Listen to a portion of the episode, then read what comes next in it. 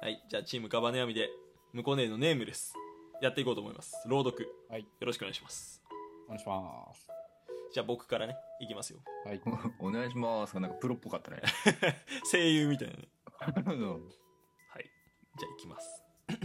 あ、あ昨日はソファーで寝てしまったらしい。下手くそ死んだような体の痛みで目が覚めた。体だけじゃなくて、頭ももやがかかったように痛い。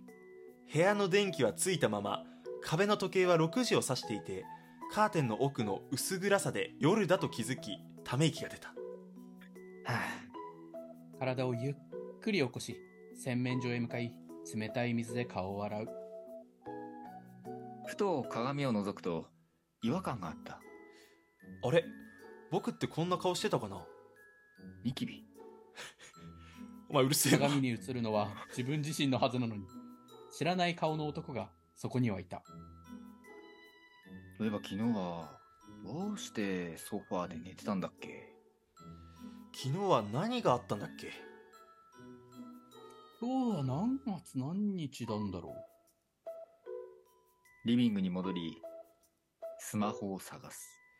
散らかった床に落ちていたスマホを拾い、固まってしまった。パスコードが思い出せないいや、感情的だな、随分。あれ、僕は一体誰なんだ僕は、僕の名前さえも忘れてしまったらしい。思い出そうとしても何も思い出せなくて知らない部屋の知らない僕はソファーに座って頭を抱えたすると、外から何か音がする。コンコン。コンコンカーテンを開けると、窓の向こう側で、綺麗な白猫が鳴きながら、カリカリと網戸を引っかいていた。開けてくださいにゃ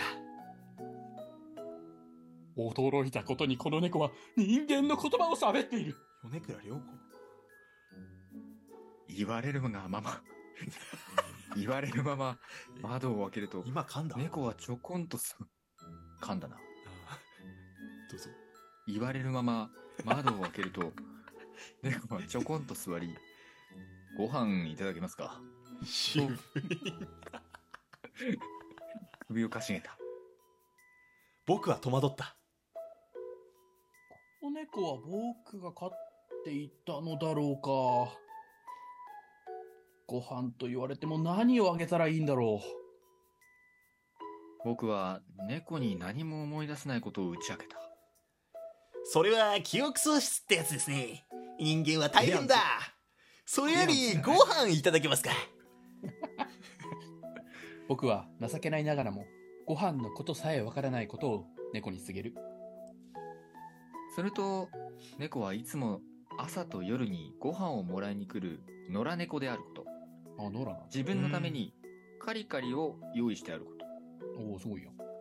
と。そして、名前はまだないことを教えてくれた。我が輩やん。それにしても元気がないですね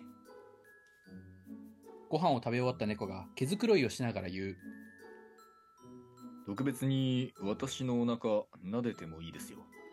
かすかにここ空いてますよ、みたいな。猫はゴロンと横たわりお腹を見せたそっと白いお腹に触れると、あまりの温かさに思わず涙が出た。するとどうだろ不思議なことに今までの記憶が一気に目の前を駆け抜けたそうだ僕は昨日、恋人と大喧嘩して別れてしまった。メンヘラやうな虚空には、虚空だな、これ。虚空高校から付き合っていて、あんなに仲が良かったのに、うわ、つら。社会人になった途端、すれ違いの喧嘩が増え、うわ彼女は、さよならと部屋を出て行ってしまったんだ。しんどいな。そうだ僕は僕の名前も思い出したそのことをネトに、ネトってなんだだそのことを猫に伝えると、猫は、いや、と答える。何度話しても猫は、にゃーとしか泣かない。そうしてるうちに起き上がってそのまま薄暗闇に消えていってしまった What? あの白猫は何も思い出せない僕に温かさと記憶をくれたんだ。今度来た時には、名前をつけようと思う。窓から入る風は少し夏の匂いがしたおいっす。おいっすうすうす。